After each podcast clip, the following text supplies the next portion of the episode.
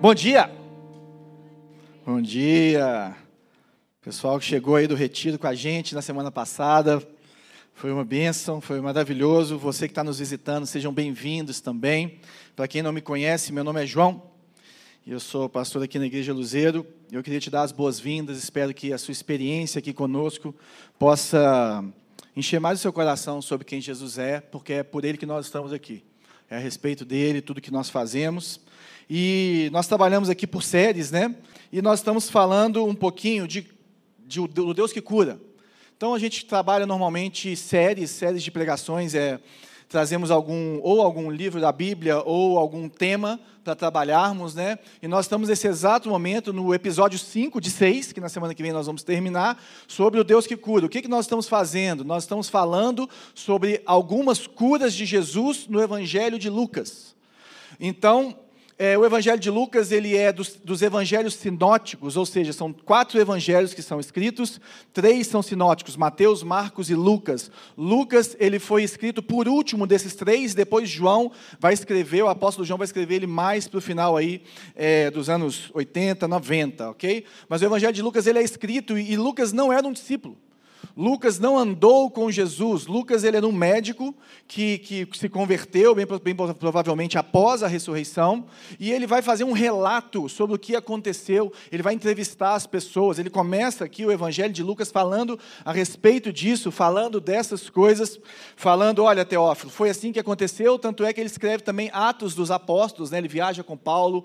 Ele bem provavelmente estava com Paulo ali na, no final ali das suas prisões. Então, nós estamos olhando aquilo que Deus falou através de Lucas nesse evangelho, e hoje nós estamos um texto bem curioso, porque é um texto que fala de libertação, e libertação é um assunto polêmico se você for crente, se você não for crente, se você for evangélico, se você não for evangélico. E a pergunta que eu tenho para você, em cima desse texto que nós vamos compartilhar hoje, é: você precisa de libertação?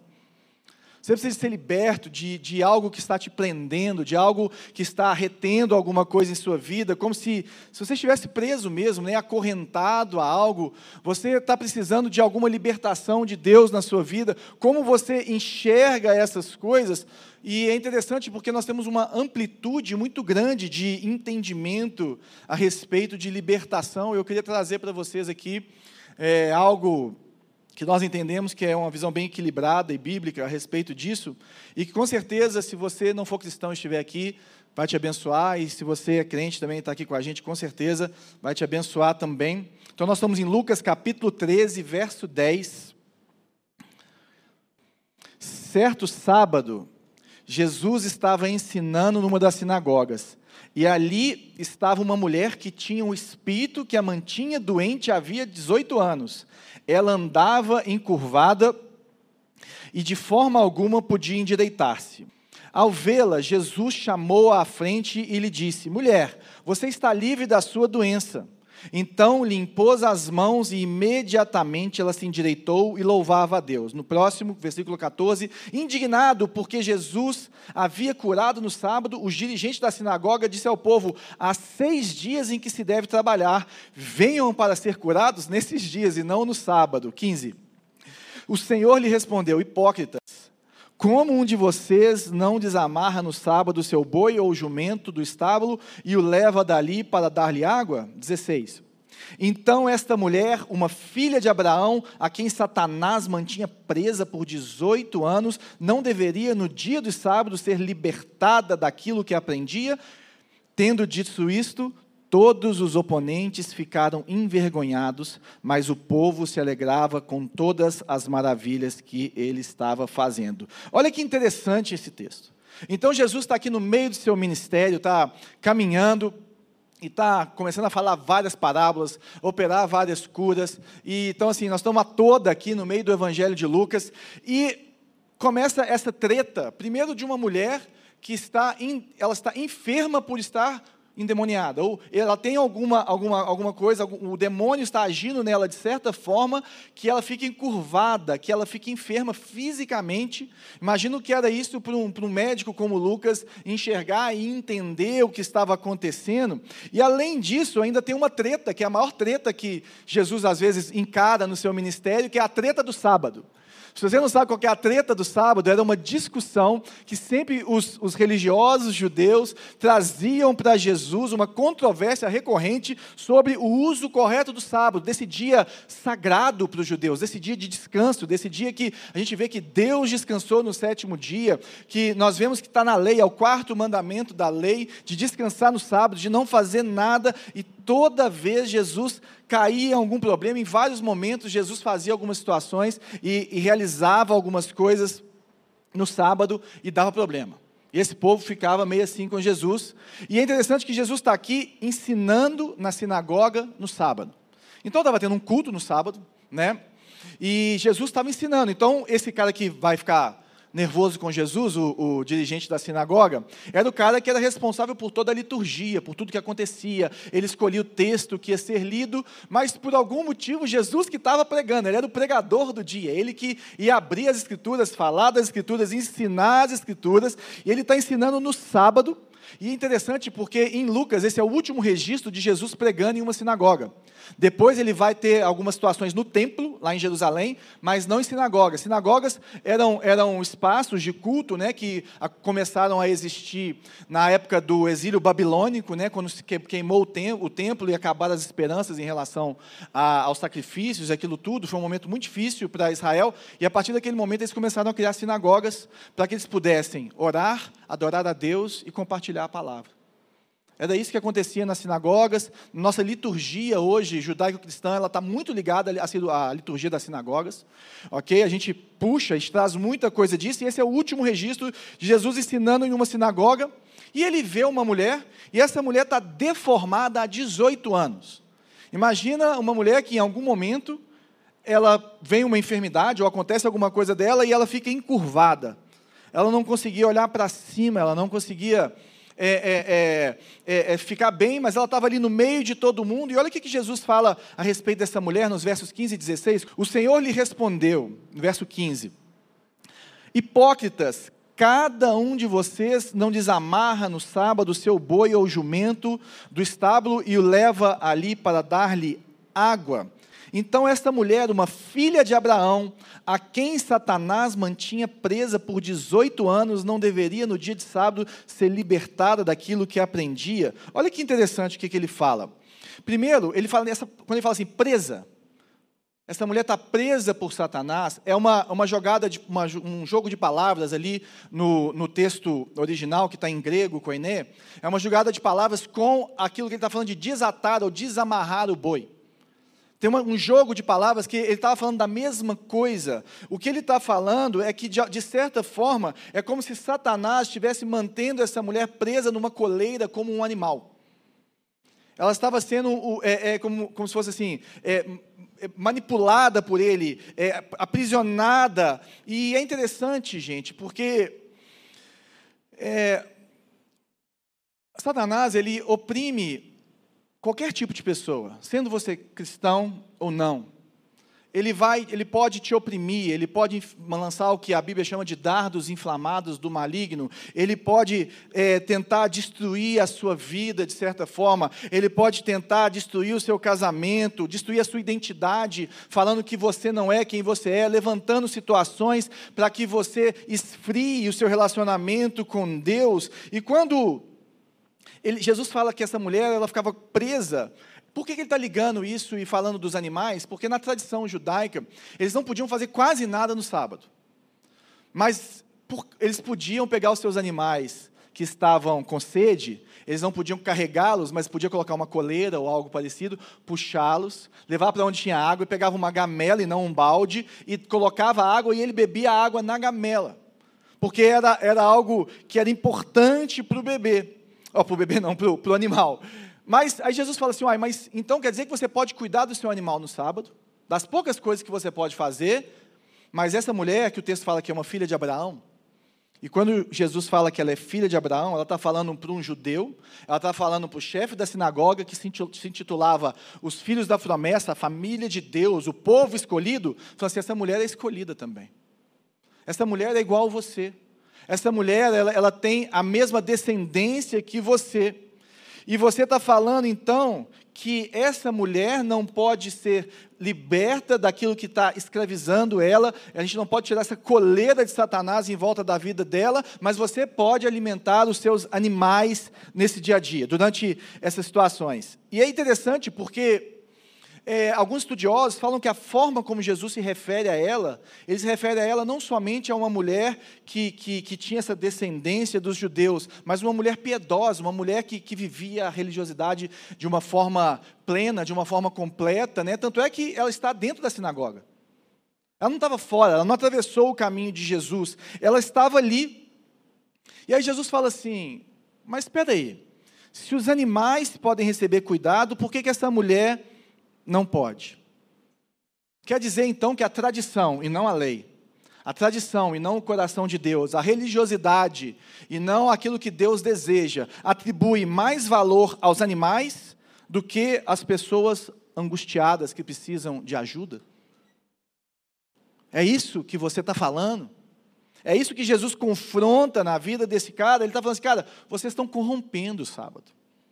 Vocês estão corrompendo esse dia de descanso. E é interessante, gente, porque até prestar socorro médico no sábado era só em casos de extrema, extrema, extrema, extrema, extrema urgência. Só se fosse para morrer mesmo que deveria.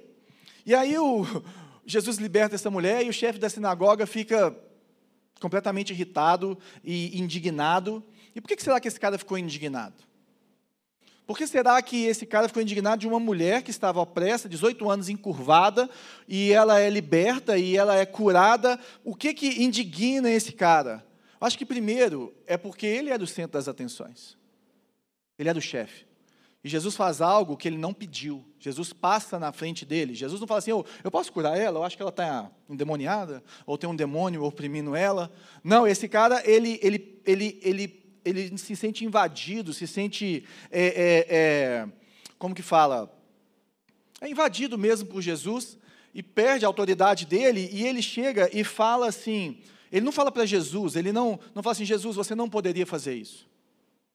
Jesus, você não poderia ter curado essa mulher. Não, ele vira e fala para todos que estavam presentes e fala e fala exatamente isso. Ele fala assim, ó, há seis dias em que se deve trabalhar venham ser curados nesses dias e não no sábado. Então, gente, você quer ser curado? Sábado não. Sábado Deus está de folga, está entendendo? Sábado é dia só de a gente cuidar dos bois. E aí Jesus repreende ele, esse cara, mesmo entendendo pela religiosidade dele que esse quarto mandamento do sábado tinha sido quebrado, Jesus chama ele de hipócrita. Hipócrita, verso 15, né? Hipócrita. Só que é engraçado porque hipócrita está no plural e não no singular.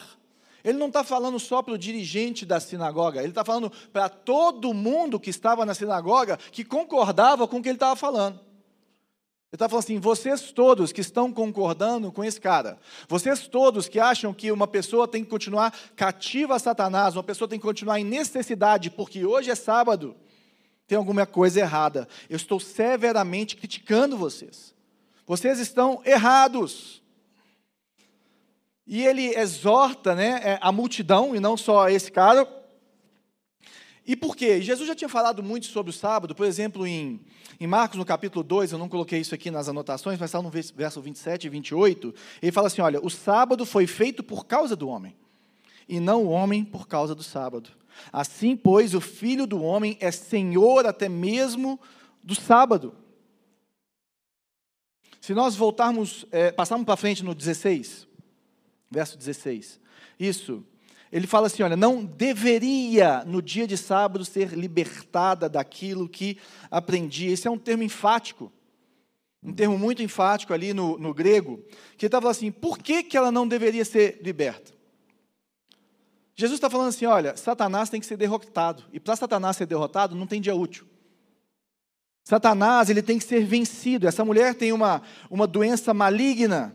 E quando Jesus exorcizava os demônios, que isso não é a primeira vez, e a gente tem acompanhado isso nas curas de Jesus, quando ele exorcizava um demônio, o que ele estava mostrando ali, o que ele estava fazendo, é, o, é que o reino de Deus vem, o reino de Deus liberta, o reino de Deus cura, e o reino de Deus derrota Satanás.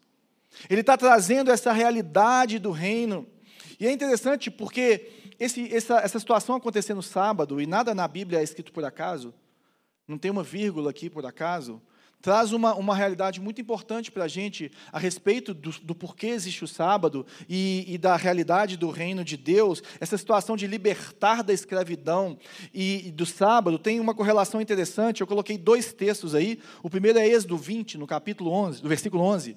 Pois em seis dias o Senhor fez os céus e a terra, o mar e tudo que nele existe. Mas no sétimo dia descansou. Portanto, o Senhor abençoou o sétimo dia e o santificou. Um dos motivos do sábado, uma das, das, das situações de existir o sábado, é que o Senhor estava comemorando a criação. Ele vê que tudo era muito bom, que o homem que ele criou e a mulher eram muito bons, e toda a criação, e ele descansa.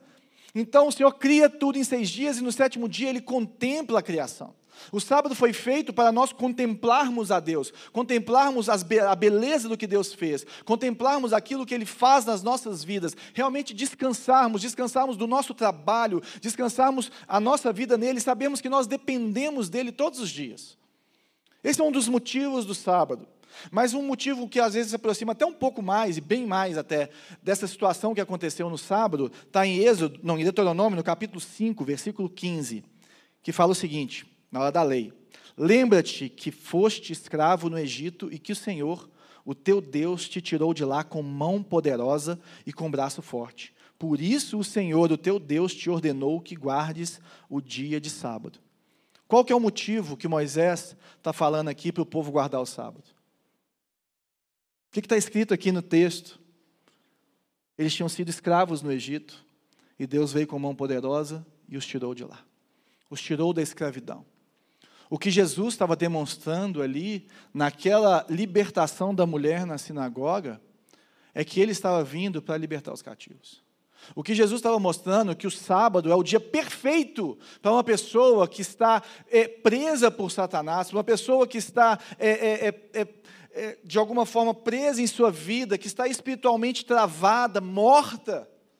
Esse é o dia maravilhoso que nós devemos sim curar.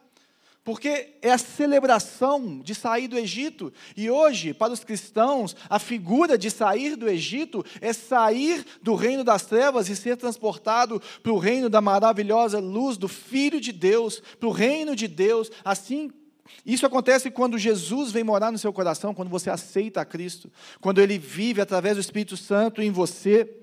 Então, nós voltamos para essa mulher, e essa mulher está enferma.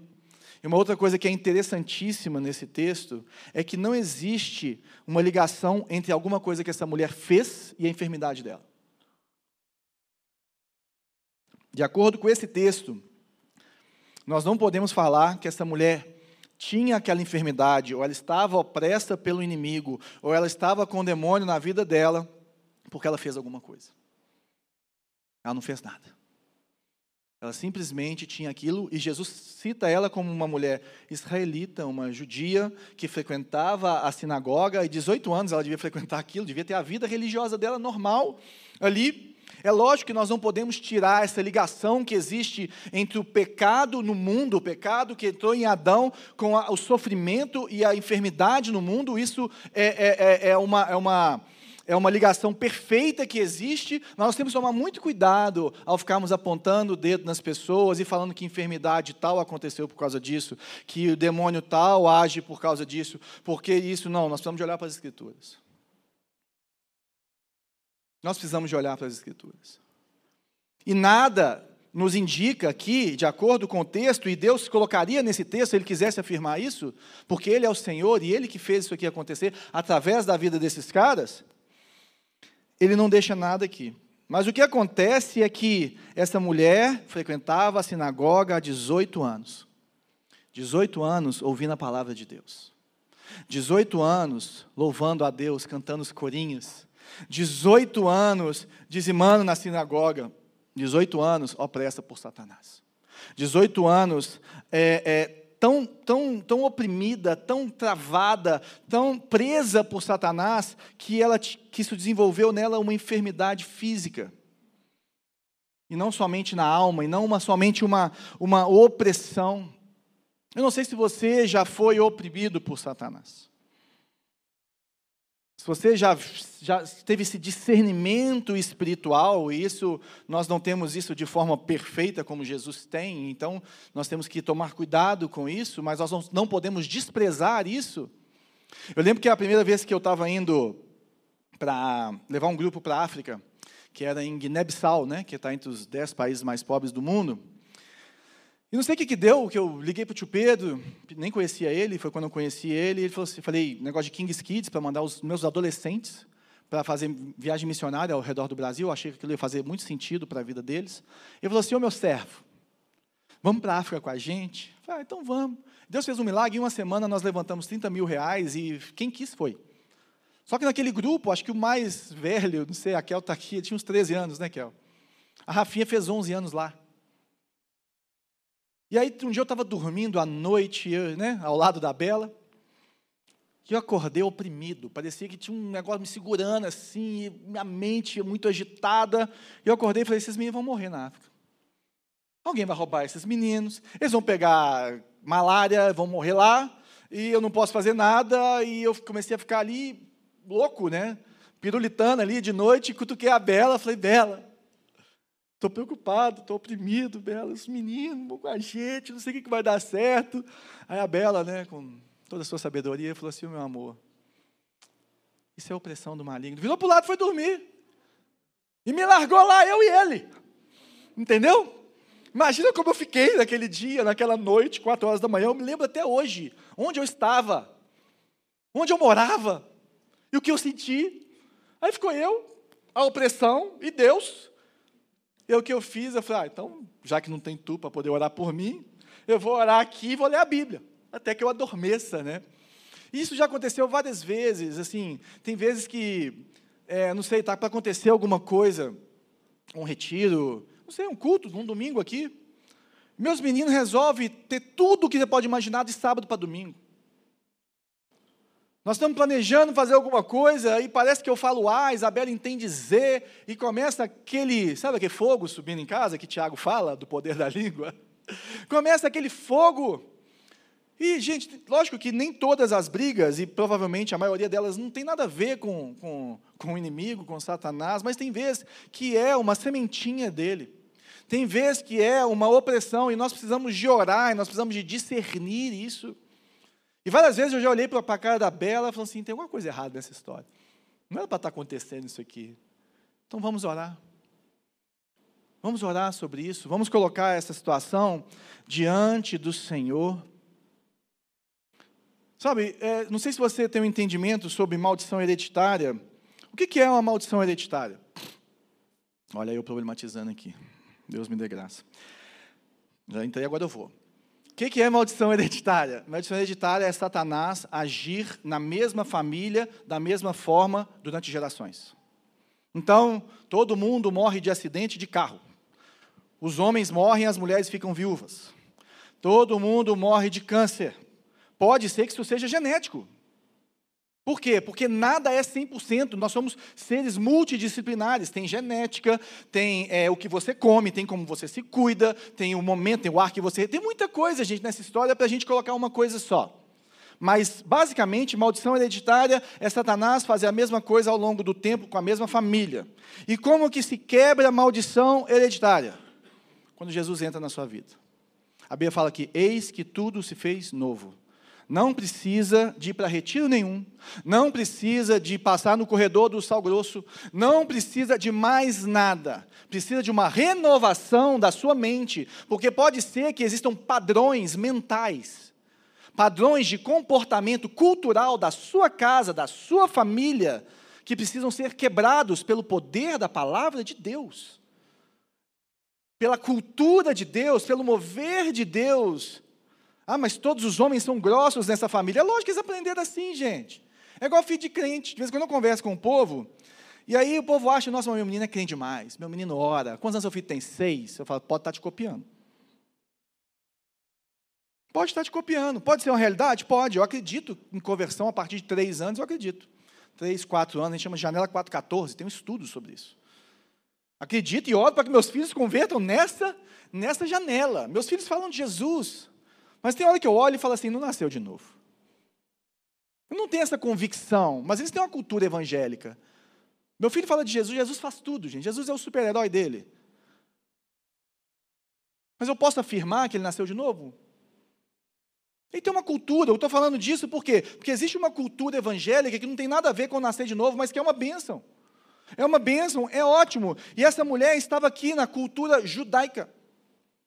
Então, meu querido, se você tem medo de maldição hereditária, só para fechar esse assunto, já que eu entrei nele, se a sua vida está em Cristo, as coisas antigas se passaram, eis que se fez tudo novo. Minha mãe tem um ditado muito bonito que eu vou ensinar para vocês. Dona Grace, teóloga, mulher de Deus, ela fala assim: o sangue de Jesus não é ralo, ele tem todo o poder. Quebrou, começou de novo. Não tem como essas coisas acontecerem e andarem juntos. Verso 13 e 11 já está aqui na tela. E ali estava uma mulher que tinha um espírito que a mantinha doente, ou seja, Satanás mantinha essa mulher doente. Oh, gente, que texto difícil de, de, de, de digerir e de trabalhar. Mantinha doente, havia 18 anos, ela andava encurvada e de alguma forma, ela, de forma alguma, ela podia endireitar-se. E como que Satanás, voltando aqui, como que ele pode agir hoje? Na vida do crente. Na vida do não crente, se você não é cristão, você está aqui, não quer dizer que todo mundo que não é crente está endemoniado, não, gente. Tá bom? Então não é a situação. Mas pode acontecer. O negócio é o seguinte: se esse meu copo estiver completamente cheio, eu consigo pôr mais água nele? Não. Correto? Se ele estiver vazio, eu ponho o que eu quiser. O que nós entendemos aqui na nossa igreja, doutrinariamente, a respeito disso, é o seguinte: a partir do momento que a pessoa nasceu de novo, que Cristo transformou a vida dela, que ela aceitou Jesus, o Espírito Santo começa a habitar nela. Deus começa a habitar, a viver em você através do Espírito Santo. Ele chama de tabernacular, dentro de você através do Espírito Santo. Se o Espírito Santo está lá dentro, Satanás não entra mais. Porque luz e trevas não têm comunhão. E como a gente entende que uma vez salvo, salvo para sempre, crente não fica endemoniado, ou seja, possesso por um demônio, mas crente fica opresso. Crente fica opresso. Eu vi um pastor que eu admiro muito, teologicamente, e que até ele falou que essa mulher, ele falou que essa mulher era como se fosse uma mulher crente, de verdade. Como se fosse uma mulher crente, que está oprimida, ou seja, pode ser que existe é, é, algo sua, em sua vida que está opresso, que está travado hoje. E pode ser a mão de Satanás. Tem uma guerra na nossa mente que a gente chama de sofisma. O que é sofisma? Sofisma é uma mentira com aparência de verdade que te aprisiona. Uma mentira com aparência de verdade que te aprisiona. E que precisa ser quebrada pelo Evangelho, precisa ser quebrada pelo Senhor. E muitas vezes nós temos noções religiosas do Evangelho que são sofismas que nos foram ensinados ou que nós resolvemos achar que aquilo era verdade, que tem que ser quebrados e que olhem que sejam quebrados nesta manhã na sua vida. Nesta manhã, porque isso é uma forma de Satanás te segurar, trazendo o quê? O Evangelho de forma distorcida o conhecimento de Deus de forma distorcida. E o que, que acontecia com essa mulher? Havia 18 anos que ninguém daquela sinagoga tinha um discernimento espiritual para poder impor as mãos sobre aquela mulher e orar por ela. 18 anos. 18 anos que ela frequentava, que ela vinha, voltava, 18 anos que ela estava oprimida, 18 anos que, que, que parece que Deus não agiu naquela situação, que existia alguma coisa bloqueando ela, essa enfermidade.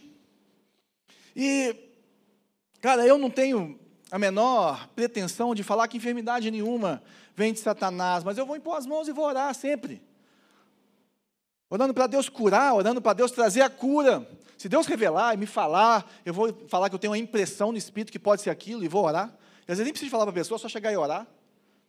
Porque é interessante, né? Charles Spurgeon, falando sobre esse texto, olha o que ele escreveu. Imagine se as doenças que temos em nossas mentes e corações virassem doenças físicas. Imagina se as nossas mentes e corações, as doenças que nós temos virassem doenças físicas. Quantos encurvados nós teríamos aqui nessa manhã? Quantos? Quantos encurvados nós teríamos aqui na igreja hoje? O que Jesus está falando é o seguinte: seus hipócritas, vocês se preocupam muito com a religiosidade, em vir bonitinho, em vir com a roupa de ver Deus, né? Em, em, em, em, fazer as orações do jeito certo, em dar o dízimo até da, da, da, da meia que você ganhou no, no, no, é, no, no Natal lá na sua, na sua empresa. Mas vocês não estão olhando para o interior das pessoas. Vocês não estão nem aí para o coração das pessoas. Vocês não estão nem aí para aquilo que está acontecendo lá dentro, para a dor do coração delas, para a alma delas, para aquilo que está aprisionando a mente delas, a vida delas. Ele fala assim: Eu vim aqui para isso. Verso 12: Ao vê-la, Jesus a vê, ele a chama e fala: Você está livre. É interessante que Jesus vê ela.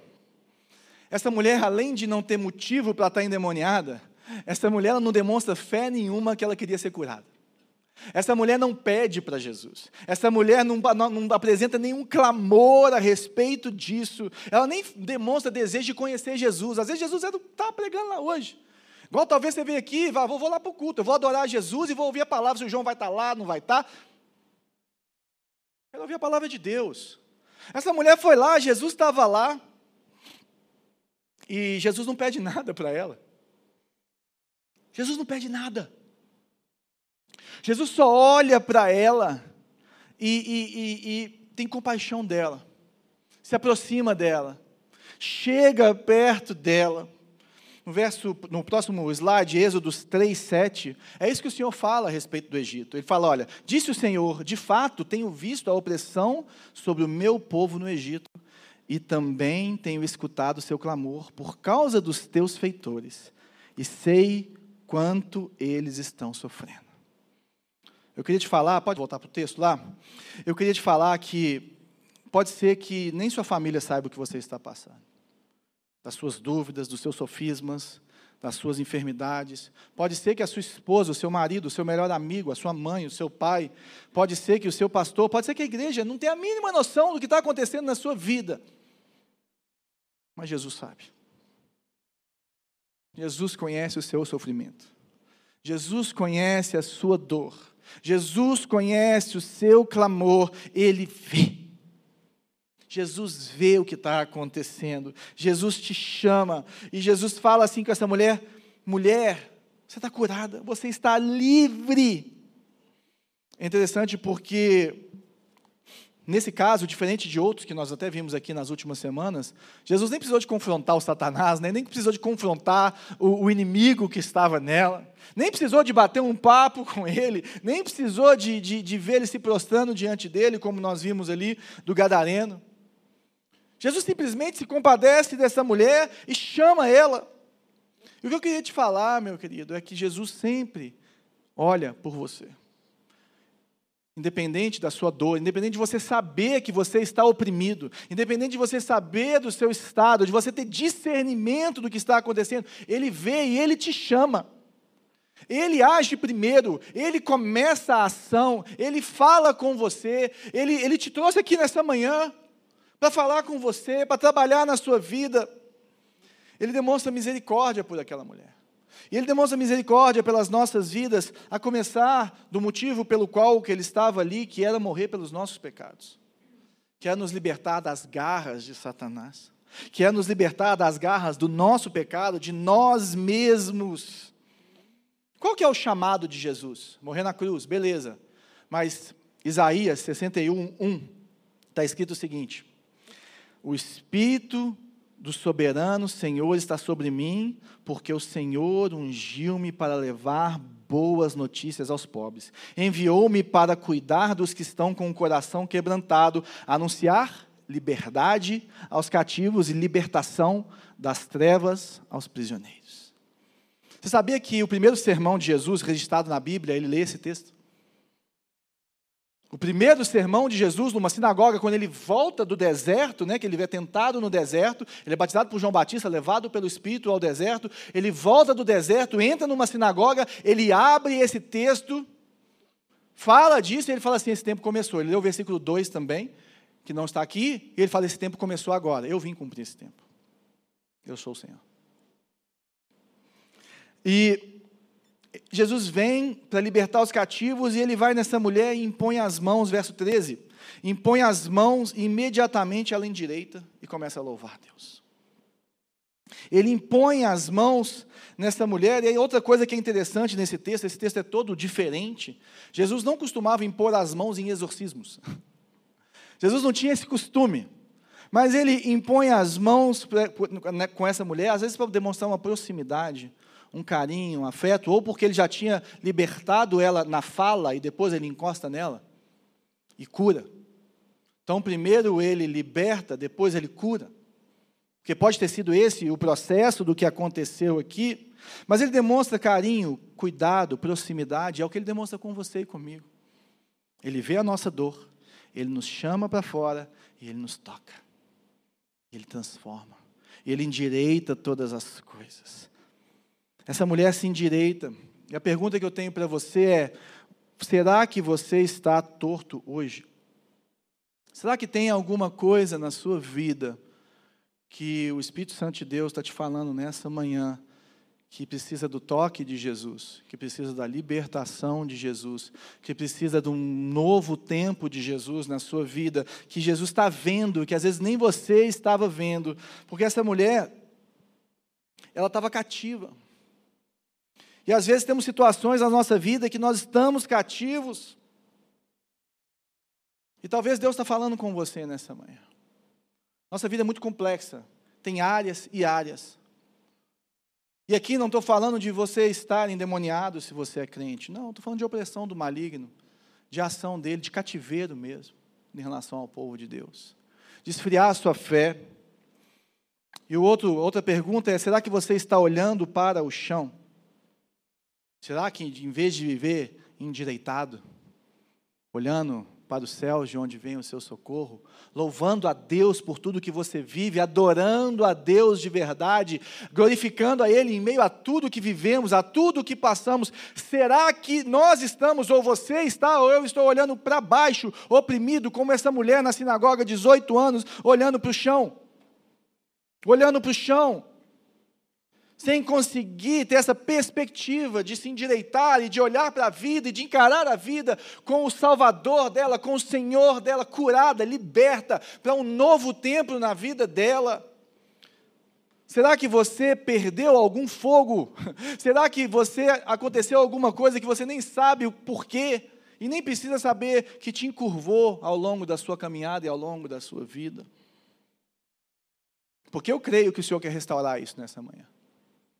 Eu creio que o Senhor quer levantar os nossos olhos. Eu creio que o Senhor quer endireitar o nosso corpo. E nós precisamos de ter esse discernimento, gente. Discernimento. Um discernimento que nós precisamos de um toque do Senhor, às vezes na forma como, como, como nós estamos levando a vida, ou a nossa saúde, ou as nossas finanças, ou a nossa espiritualidade, ou os nossos relacionamentos, ou a nossa esperança em relação à vida e ao mundo e ao dia a dia. Às vezes nós estamos já assim, fartos. Você está se sentindo um escravo no Egito, cansado de tanto trabalhar, cansado de tanto lutar mas a enfermidade não vai embora, tem alguma coisa que está travando isso. E é interessante porque, como que a gente vence isso?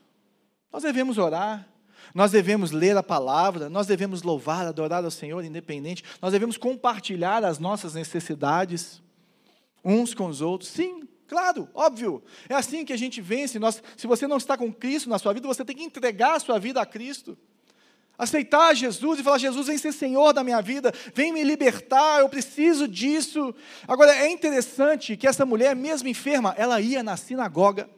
E o que nós vemos hoje é que as pessoas opressas, as pessoas doentes, as pessoas com dificuldade, qualquer probleminha que acontece na sua vida, você foge da igreja. Você foge da, da comunhão, você foge do relacionamento, e às vezes acontecem problemas entre nós. Claro, Óbvio que vai acontecer problema entre nós, nós somos humanos. Nós vamos ter problemas de relacionamento, mas nós temos o Espírito Santo que pode azeitar essa história e trazer perdão, e trazer reconciliação, e trazer amor por cada um dentro das suas dificuldades, dos seus talentos, das suas qualidades. Agora, doença e opressão não é motivo para você não vir à igreja. doença e opressão não é motivo, pelo contrário. Eu queria te perguntar por que você vai à igreja? Por que você vai à igreja? Por que você veio aqui nesta manhã? Alguns vieram acompanhar o Radassa e o Lucas, que daqui a pouco nós vamos orar por eles. Alguns vieram por convite, outros vieram porque congregam aqui. Lá no fundo do seu coração, você veio ouvir um bom sermão. Você veio com a expectativa de ouvir um bom sermão. Por que, que todo domingo, se você frequenta todo domingo, ou todo dia que você vai na igreja, por que, que você vai na igreja? Para trazer os seus filhos, para eles serem evangelizados? Para servir? ou para resolver os seus problemas espirituais e adorar a Deus? Será que você já veio para a presença de Deus no sentido da reunião da igreja? Lógico que a presença de Deus nós entramos também individualmente em outras situações. Será que você vem para resolver os seus problemas? Será que você vem para se derramar diante de Deus? Será que você vem sim para agradecer a Ele por quem Ele é, pelo que Ele fez, adorar o Senhor? Isso é um dos maiores motivos que nós temos para nos reunirmos. Claro, vemos a igreja adorando, mas muitas vezes nós nos tornamos religiosos, como essa mulher que entra na sinagoga, senta, canta o corinho, ouve a palavra, julga se foi legal, se cantou bem, se não cantou, se a música que era, eu conhecia, ou se é worship que esses meninos gostam de cantar aqui na igreja. É, e se o sermão foi bom, se o cara falou bem, se demorou o tanto que tinha que demorar, se aconteceu. Ou será que nós estamos indo também a essas reuniões para sermos sarados? Para trazer para o Senhor os nossos pesos, as nossas dores. Para trazer para o Senhor os, as nossas dúvidas, os nossos sofismas, aquilo que tem nos prendido, aquilo que tem é, atrapalhado as nossas vidas. Essa é a minha pergunta para você nessa manhã. E o que eu queria fazer para nós orarmos aqui, antes de orarmos encerrando, eu queria que você tirasse aí alguns segundos para você orar e para você sondar o seu coração a respeito dessas perguntas que eu fiz. Será que você tem andado encurvado? Será que você precisa de libertação em alguma área da sua vida? E onde que estão os teus olhos?